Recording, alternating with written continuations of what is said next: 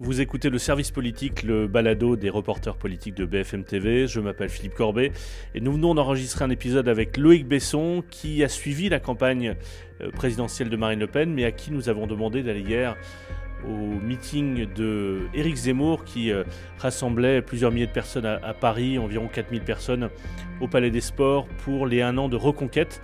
voilà, je voulais euh, avoir son regard, cette première pour lui euh, cette réunion publique d'Éric Zemmour. Nous enregistrerons cet épisode le lundi 5 décembre.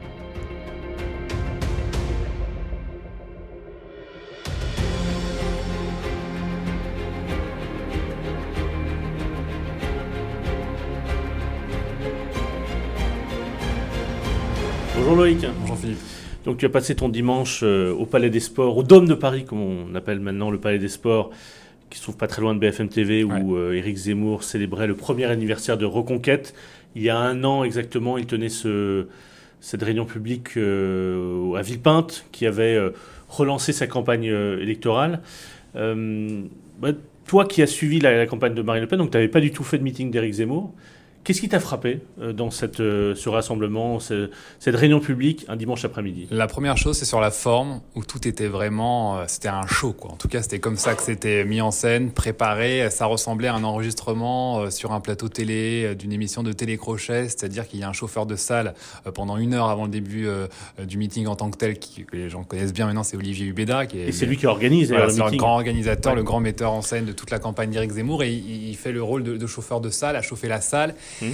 dans la perspective de la diffusion de ce même meeting sur euh, les réseaux sociaux et sur euh, YouTube, parce qu'ils savent que c'est là qu'ils peuvent atteindre beaucoup plus de personnes, bien sûr, que les 4000 qui étaient euh, présents selon les organisateurs au Dôme de Paris. Et, pendant toute la campagne électorale, c'est l'un de ceux qui avait beaucoup de monde, beaucoup de gens qui regardaient ces réunions publiques sur Internet, sur YouTube. Il y avait des chiffres assez impressionnants, comme ceux de Jean-Luc Mélenchon. Et ils s'en vantent toujours, ils veulent cultiver ça, c'est-à-dire qu'il y avait quelque chose d'un peu un peu surprenant. Ça ressemblait vraiment à un, show, quoi. Au-delà, au-delà du fond, à, la forme, c'est-à-dire qu'il expliquait aux gens, un public qui était quand même bah, plutôt âgé, des Parisiens, des Franciliens en tout cas, qui venaient finalement faire leur sortie euh, dominicale euh, ici parce qu'ils avaient payé leur billet comme ils iraient voir un artiste, c'est 10 euros. Ouais.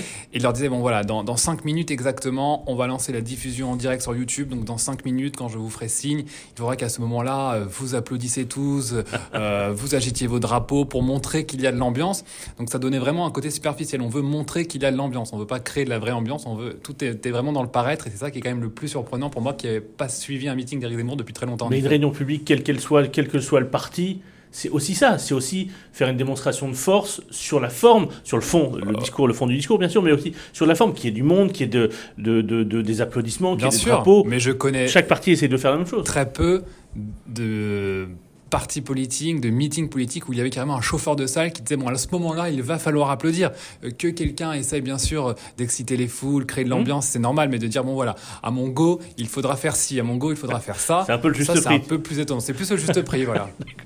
Donc ça c'est sur la forme. Moi j'ai vu euh, j'ai vu euh, quelques images. de, de, cette, de la captation, puisque c'est le, candidat qui, qui l'équipe du candidat, je dis le candidat, mais en fait il n'est plus candidat, mais l'équipe de Reconquête qui, qui captait ce, meeting et qui a transmis ces images aux, chaînes de télévision. Les images sont assez impressionnantes, c'est-à-dire qu'on n'est plus en période de campagne, c'est l'hiver, il y a un match des Bleus euh, quelques heures plus tard et, il y a la grève SNCF. Il y a la grève SNCF. C'est d'ailleurs l'un de ses arguments dès le début de son discours. Merci d'être là. Il y en a peu qui peuvent faire ça, une prouesse. C'est vrai, 4000 personnes, euh, même pour la campagne de Marine Le Pen, parce que c'est elle que j'ai suivie, il n'y avait pas ça. Et ça, ça reste quelque chose quand même qui est assez propre à Eric Zemmour, d'arriver à, à, rameuter euh, des, des, des, foules comme ça. Et celui qui a fait aussi beaucoup de monde dans ses meetings, euh, c'était Jean-Luc Mélenchon mm. pendant la campagne présidentielle. Quand il a fait une réunion publique il y a quelques semaines à Clermont-Ferrand, il n'y avait pas 4000 personnes. Mm. Et, et, et, et, donc c'est vrai que hors période de campagne, début décembre, euh, juste avant Noël, en période de grève, alors qu'il y a un match des Bleus, faire 4000 personnes à Paris, mm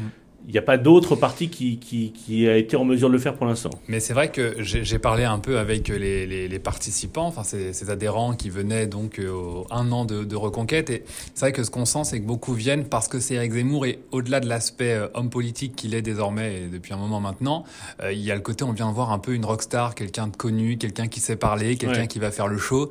Et, et beaucoup venaient pour ça. Et c'est pour ça que personne dans ceux que j'ai interrogés était spécialement euh, étonné même euh, qu'on fasse payer l'entrée d'un meeting 10 euros parce que ça aussi c'est quand même assez rare. Mais les gens savaient pourquoi ils venaient ils en avaient pour leur argent ils estimaient donc ils venaient vraiment là presque pour voir un divertissement en fait de la même manière que Eric Zemmour avait beaucoup de monde quand il était à la télévision.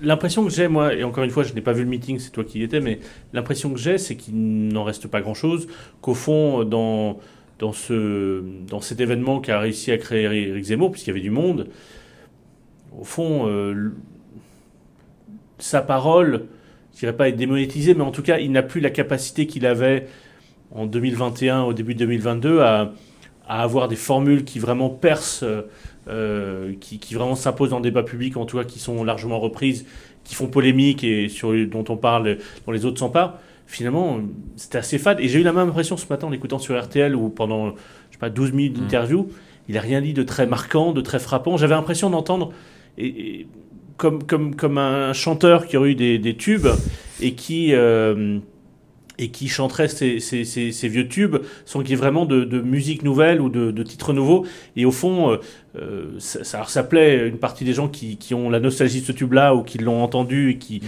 qui, aiment ce chanteur, mais néanmoins, il n'y a pas beaucoup de renouvellement. Il y, y, a trois raisons à ça, je pense. La première, elle est très technico-pratique, c'est-à-dire que ça a été un discours assez express, 40 minutes, parce qu'Éric Zemmour voulait à tout prix regarder le match de foot, l'équipe de France, qui commençait euh, à 16h. Il avait dit dès le début, donc déjà, ça Il avait fait avancer d'ailleurs, je crois, son, son discours pour oui, ne pas être final, comme il y a eu d'autres intervenants avant, ça a quand même pris du retard et il a voulu se tenir à finir à, 16 heures à tout prix. Donc là, c'était express, donc ça, ça limite euh, bien sûr euh, les choses.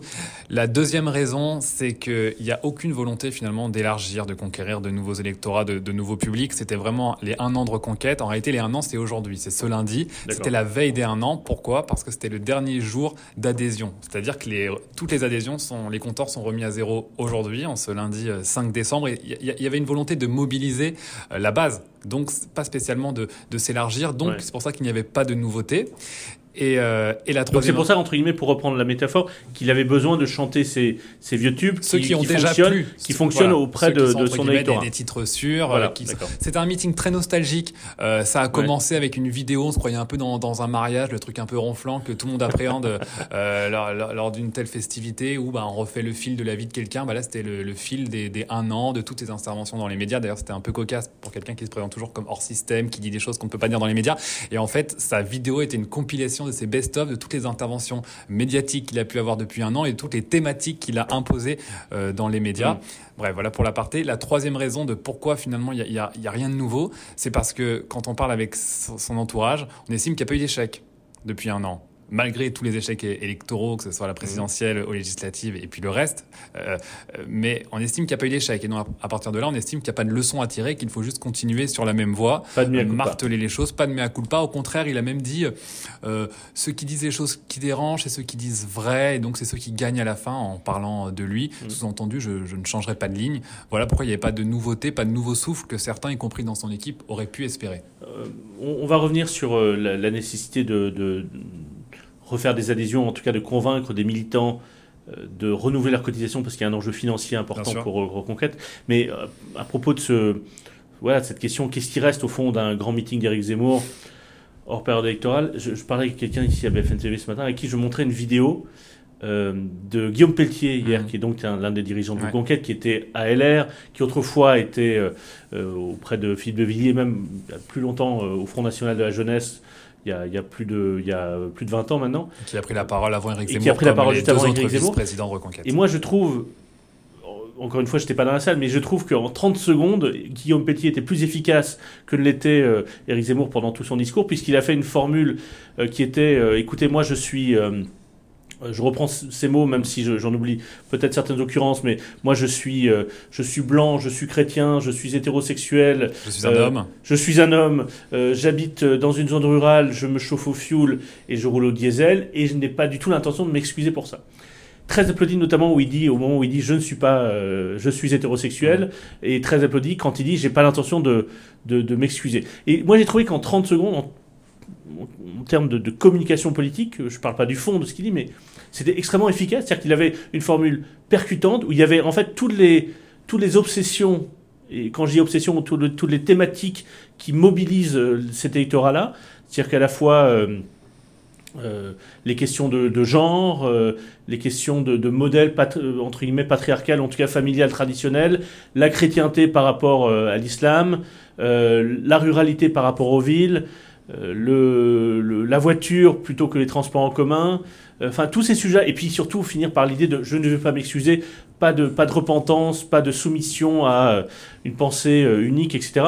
Moi j'ai trouvé que c'était extrêmement percutant, extrêmement efficace. En 30 secondes, il en disait plus que Zemmour pendant 40 minutes de discours, ou même il disait un truc plus fort que ce que Zemmour dit, euh, par exemple, dans cette interview ce matin sur mmh. RTL. Alors, les trois vice-présidents de Reconquête ont pris la parole donc avant avec Zemmour, Nicolas Bay, Marion Maréchal et donc Guillaume Pelletier. Il faut savoir que chacun avait un, temps imparti très très limité. Je crois qu'en tout c'était 4 minutes chacun sous le regard d'Olivier Hubeda qui leur faisait les gros yeux s'il dépassait. D'ailleurs Marion Maréchal l'a dit au micro, je, je, dois finir parce qu'Olivier Hubeda me fait les gros yeux. Et donc c'est vrai que chacun à ce moment-là essayait d'être percutant. Faut pas oublier aussi que à Reconquête il y a quand même une guerre des égaux, une guerre des chefs, notamment en vue des européennes où Guillaume Pelletier, même s'il n'est jamais cité par personne, se verrait bien lui-même tête de liste. Et donc la, la volonté Il n'a pas été il n'a plus de mandat en réalité, mm. il n'est plus euh, payé que, salarié que par reconquête aujourd'hui.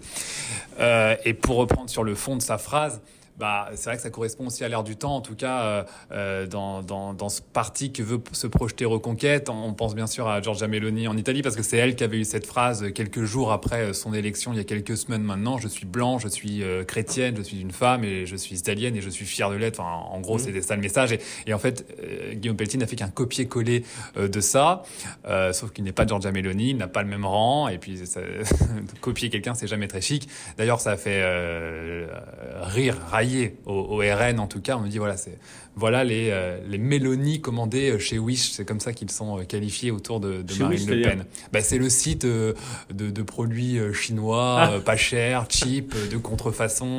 voilà, c'est l'expression. Mais, mais encore une fois, c'est pas pour défendre ce que dit Guillaume Pelletier sur le fond, mais ça résume bien ce qu'est Reconquête. C'est un parti qui mobilise et qui a mobilisé, qui espère encore mobiliser autour de ce qu'on appelle les guerres culturelles, c'est-à-dire des thèmes euh, euh, où, au fond euh, les questions blanc contre noir, chrétien contre musulman, homme contre mmh. femme, ruralité, enfin d'une certaine manière alimenter ce qui divise dans la société française. Et, et, ces guerres culturelles ont été un ressort de mobilisation pendant, avant la campagne présidentielle, pendant la campagne présidentielle pour Éric Zemmour. Et je, trouve que Guillaume Pelletier est au fond c'est plus efficace que euh, la litanie de, d'Éric Zemmour sur l'union des droites, qui quand même est, un pur sujet de journalisme politique et pas vraiment un sujet mobilisateur. En tout cas, Guillaume Pelletier joue sur les, les angoisses ou les peurs et, ça, je trouvais que c'était assez efficace. Oui, mais d'ailleurs, euh, il, y est revenu. Alors, sur l'union des droites, il est revenu. On a senti quand même que les choses avaient un peu bougé. Il dit, quand je parle de l'union des droites, en fait, ça peut être l'union de tous les Français parce que tous les Français peuvent être de droite, qu'ils habitent dans les métropoles ou qu'ils habitent euh, dans, les, euh, dans les campagnes. Il a même eu cette phrase qu'ils aiment lire des livres ou qu'ils aiment les chats. Évidemment, c'était une allusion, Grosse allusion à Marine, à Marine Le, Pen. Il y a une phrase qu'il avait déjà eue d'ailleurs. Il, il, avait, il avait dit il y a certains qui aiment les chats et moi j'aime les livres. Voilà. Euh, avec une sorte de, mépris de classe, en tout cas un classement euh, qui, lui avait euh, valu quelques polémiques d'ailleurs déjà. Mais il est aussi revenu sur, sur, sur, sur, sur cette guerre culturelle. Alors il parle maintenant d'hétérogénéité ethnique, qui est le nouveau mot pour parler de multiculturalisme en réalité, qui est même peut-être un peu plus dur parce qu'à la limite une culture, une religion, c'est objectivement qualifiable. Une ethnie, bon bah apparaître Michael Jackson et se faire une opération de dépigmentation, on peut rarement changer sa couleur de peau et en tout cas c'est pas censé définir définir qui, qui on est, mais il parle de ça.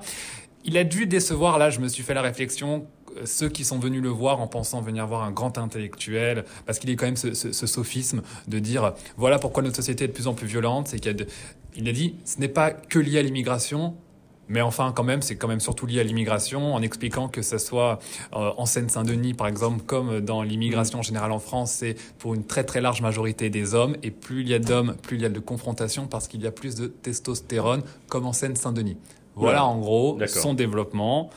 Euh, ça a pris dans la salle, ça a pris après, ça c'était à chaud dans l'ambiance, mais quand les choses sont posées, on peut quand même un peu s'interroger sur ce sur ce mm. type euh, sur ce type de, de raisonnement. Et puis il a reparlé du combat millénaire entre chrétiens et musulmans, donc toujours dans, dans cette perspective d'affrontement finalement. Et c'est son fond de commerce. En fait, c'est son fond de commerce, mais il est resté, il est resté là-dessus parce que derrière, il y a du commerce à proprement parler d'ailleurs. Bon, tu, disais, euh, selon eux, en tout cas, quand on parle avec les proches d'Éric Zemmour, ils ne considèrent pas du tout que l'année 2022 était une année d'échec, puisqu'ils ont réussi à, créer un parti, que même s'ils n'étaient pas qualifiés au le combat Ils parlent du combat des idées, maintenant, euh, le combat des, actions avec les polémiques qu'ils lancent sur les réseaux idées, sociaux. actions et... Euh, élections. élections, c'est ça. Et mais, mais, bon, il, il, a quand même réussi à faire 7% en créant un parti de, de zéro. Donc il a quand même réussi quelque chose. En tout cas, ça n'est pas tout à fait insignifiant euh, euh, ce qu'il a réussi à accomplir pendant la campagne électorale. Mais il n'a pas eu d'élu à l'Assemblée nationale. Qu'est-ce qu'il fait? Qu'est-ce qu'ils font en fait? Qu'est-ce que l'équipe rapprochée d'Éric Zemmour fait au quotidien puisqu'ils ne peuvent pas euh, être là où ça se passe, c'est-à-dire l'Assemblée sans majorité absolue, et on voit bien à quel point Marine Le Pen et ses 89 députés a réussi à peser dans l'Assemblée nationale et, et en tirer les bénéfices dans l'opinion, puisque elle semble, selon les sondages de popularité, la principale bénéficiaire de cette situation politique euh, de, issue des législatives. Comment est-ce qu'ils occupent leur journée? Comment ils se préparent? Et, ce qu'ils ont en tête, c'est d'abord les européennes, c'est ça? Les européennes, même si pour l'instant c'est un sujet tabou pour savoir qui sera tête de liste. En gros, ça joue entre Éric Zemmour et Marion Maréchal. Marion Maréchal qui est déjà en campagne, qui fait beaucoup de déplacements sur le terrain, qui s'y verrait bien, qui reste quand même qui n'a pas de mandat et très populaire, qui n'a pas de mandat non plus, qui est seulement salarié donc euh, du parti Reconquête en tant que vice-présidente. Et puis il y a bien sûr Éric Zemmour euh, qui faudrait bien occuper euh, aussi. Ça serait compliqué si Marion Maréchal était tête de liste, forcément il serait éclipsé et ça remettrait en cause aussi potentiellement la suite pour la prochaine élection présidentielle. présidentielle. Le choix, il sera fait en fonction de qui sont les concurrents. En réalité, euh, ce bah, qu'on sait, ce qu'on dit, Jordan Bardella. Oui, mais il regarde aussi du côté de la majorité. Est-ce que ça sera un ministre, par exemple, qui partira en tête de liste pour mener la liste de Renaissance? Dans ce cas-là, ils estiment que c'est quelqu'un de premier rang qui serait potentiellement le candidat de la majorité en 2027, parce que là aussi, ils se cherchent un chef. Bruno Le Maire, Gérald Darmanin, pour aller aux Typiquement, si c'était un ministre comme ça, euh, Éric Zemmour pourrait y aller parce que ça présagerait le futur combat de 2027. Hein. C'est pas du tout le plus probable. Euh, peut-être que ceux qui me disent ça espèrent qu'Éric Zemmour soit lui la tête de liste parce que c'est vrai qu'il y a quand même un, combat là aussi, une sorte de pas de coup d'État en interne, mais bon, ça reste de la politique, il y a plusieurs têtes, il peut y en avoir. On va dire la chose clairement, puisque tu as cité les noms tout à l'heure Guillaume Pelletier, Nicolas Bess, Sarah Knafo, euh, Marion Maréchal, Éric Zemmour. On connaît euh, le, tandem euh, Éric Zemmour-Sarah Gnafo, puisque Éric Zemmour lui-même en, a parlé, il a remercié pendant la campagne électorale du rôle qu'elle avait joué.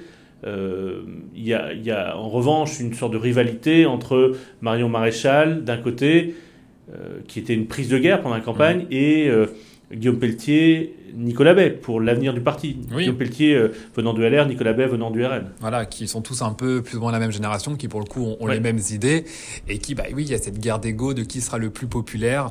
Euh, pour l'instant, ça fait pas de doute. Enfin, c'est Marion Maréchal, mais oui, Guillaume Pelletier se dirait, bah si c'est pas le vrai chef, si ce n'est pas Eric Zemmour, en fait, pourquoi ça serait Marion Maréchal Au nom de quelle légitimité? On a les mêmes postes, on a les mêmes rôles, on est vice-président. Il n'y a pas de raison que ce soit elle euh, qui soit imposée plutôt que moi, par exemple. Il y a une histoire de, de, de, jeu de chaise musicale, puisque il est improbable, ou en tout cas, c'est pas du tout le, scénario le plus probable, que, enfin, en tout cas, sur le papier, Reconquête va avoir du mal à faire élire cinq députés européens puisqu'il y a un nombre de, de députés. D'où l'intérêt d'être le plus haut possible dans la liste. Si Reconquête avait des, élus, c'est comme ça que ça marche, euh, par ordre euh, de, de, liste. Donc forcément, oui, il y, a, un enjeu, euh, ne serait-ce que financier, pour ceux qui ont besoin de vivre. Aujourd'hui, Nicolas Baird reste eurodéputé, bien qu'il ne soit plus au RN, il finit son, son mandat, mais bien sûr qu'il aimerait aussi être renouvelé. Et lui, sa légitimité, c'est de dire, bah, je suis député européen déjà, donc je suis peut-être le plus légitime pour. Plus que Guillaume Pelletier, qui était député à l'Assemblée nationale, LR, et qui qui a quitté LR et n'a pas été réélu, euh, puisqu'il s'est présenté, il n'a pas été réélu.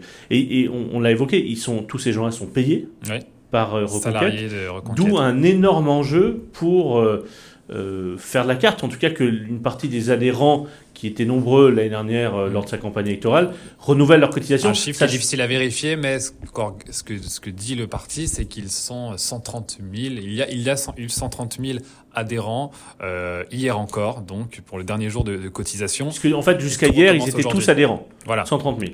L'adhésion dure un an, donc euh, le parti avait été lancé il y a un an. Tous avaient payé Oui. D'accord. L'objectif, c'est de dans leurs rêves les plus fous, ils aimeraient au moins atteindre, atteindre les 50% de réadhésion, ce qui serait plutôt un bon chiffre en dehors de toute année électorale. Euh, pour l'instant, ils annoncent avoir plus de 20 000 adhésions déjà de Pour l'année 2023. Pour l'an 2 de reconquête. Euh, voilà. Et bien sûr, tout ça dépend des, des adhésions. Euh, il n'y a pas de financement public dès lors qu'ils sont basés sur les euh, ah élections législatives. Ils en ont, ils en ont puisque le, financement public, c'est à la fois lié au nombre de députés qu'on obtient, donc de ce point de vue-là, ils n'en ont pas, mais aussi du nombre de voix obtenues aux législatives. Donc ça, ils, vont, ils ont un financement public. Oui, mais c'est pas le plus gros à la limite que ce que rapporte aussi chaque député qui euh, cotise par année, oui, euh, un parti. chaque député des, euh, doit flécher le financement public vers le parti auquel il, il, se réfère. Bien sûr, il y a des financements, mais enfin, il reste minime dans un parti qui a beaucoup d'ambition, qui dépense énormément d'argent pour faire des grosses représentations comme hier, par exemple. Ça coûte plusieurs centaines de milliers d'euros. Ça, ça coûte, ouais, difficile d'avoir les chiffres exacts, mais oui, oui, disons que bien que l'entrée soit 10 euros et qu'il y ait 4000 personnes annoncées, ça, fait, ça ne fait jamais que 40 000 euros. Euh, ça ne couvre même pas la moitié d'un tel meeting, ça c'est certain pour que les gens, les gens comprennent. Donc oui, il y a un enjeu financier, euh, bien sûr, puis ne serait-ce que pour payer, encore une fois, ceux qui en sont salariés de ce parti. Bon, très bien. Euh, quelque chose à ajouter qu'on n'aurait pas évoqué? Ouais, on n'a pas parlé musique. Tu sais que j'y prête une attention toute ah particulière. Non, je, voulais non parce qu'il faut dire, tu, tu, tu, tu, es très triste que la Star Academy soit terminée. Oui, bah, ça, ça devrait revenir l'année prochaine. tu, tu, vas être euh, candidat l'année prochaine? À la Star Academy? Ouais. Bien sûr que non. Ah, je ferai des podcasts peut-être au mieux, mais dans un micro BFM TV. Non, plus, sérieusement, c'était quoi la musique Non, j'étais étonné, mais encore une fois, parce que, bon, euh, il y a eu une, musique, une chanson française qui a été diffusée euh, avant le début du discours d'Éric Zemmour. C'était l'envie d'avoir Pour les 5 ans de la mort de, de Bien sûr. Et j'en parle parce que pour avoir vécu ça en coulisses, je sais à quel point les, le choix des, des, chansons sont jamais anodins dans ce genre de moments. Mais je me suis quand même fait la réflexion parce que moi du Johnny, j'en ai beaucoup entendu dans la campagne de Marine Le Pen. Euh, tu l'imagines, tu le sais. Je me suis quand même fait la réflexion pour quelqu'un qui a eu parfois des, des propos euh, assez maladroits qui ont pu être interprétés comme une forme de, de dédain, de mépris vis-à-vis de ce qu'il appelait les classes populaires, les chômeurs, les ouvriers, ces ghettos-là. Finalement, de de diffuser les mêmes chansons que ferait Marine Le Pen pendant toute sa campagne d'une Johnny Hallyday avec les connotations qui vont avec. Voilà, je trouvais ça un peu cocasse. Merci Loïc. Merci Philippe.